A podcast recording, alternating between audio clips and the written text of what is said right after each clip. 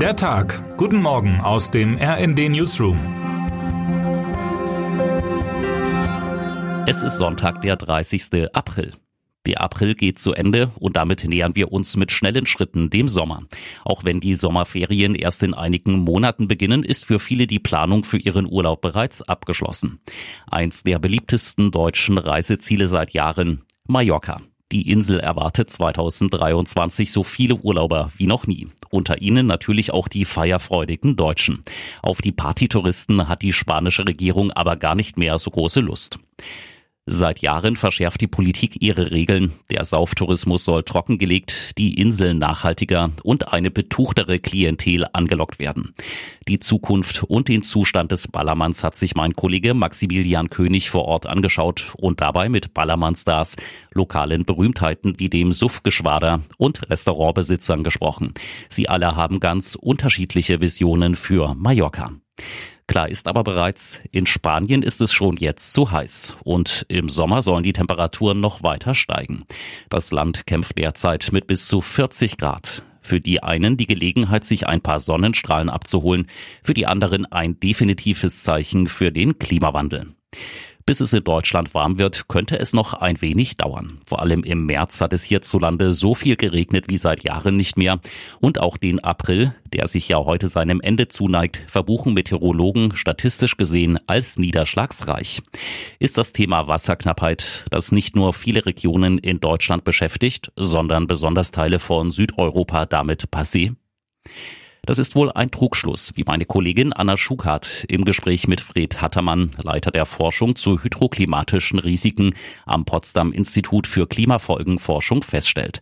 Zwar hat es viel geregnet, entwarnen kann Hattermann aber noch lange nicht, denn dem Grundwasserspiegel ist damit nicht geholfen. Der ist in vielen Regionen noch nicht mal auf dem Stand vom vorigen Jahr, sagt Hattermann.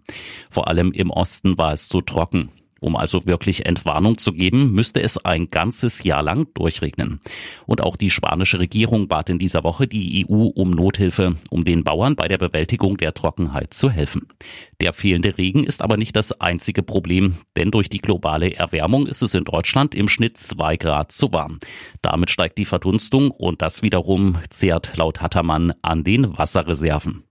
Auch wenn Regen im Sommer nicht so gern gesehen ist, sollten wir vielleicht beim nächsten Sommerurlaub daran denken, dass jeder Tropfen eigentlich einer zu wenig ist. Außer auf Mallorca, da bleibt voraussichtlich jeder Tropfen Alkohol erst einmal Teil des Sommers. Termine des Tages.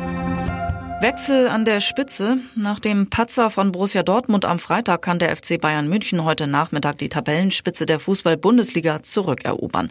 Dafür ist ein Sieg gegen Hertha BSC notwendig.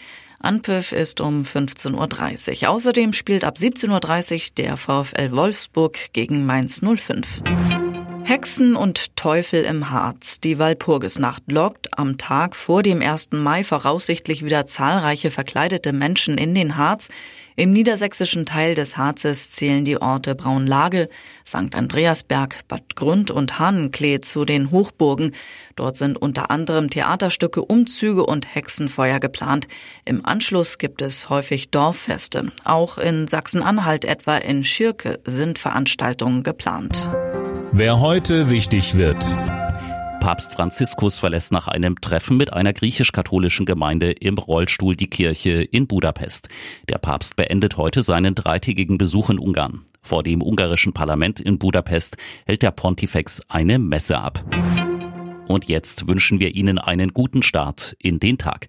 Text Lucy Wittenberg, am Mikrofon Imme Kasten und Philipp Rösler. Mit rnd.de, der Webseite des Redaktionsnetzwerks Deutschland, halten wir Sie durchgehend auf dem neuesten Stand.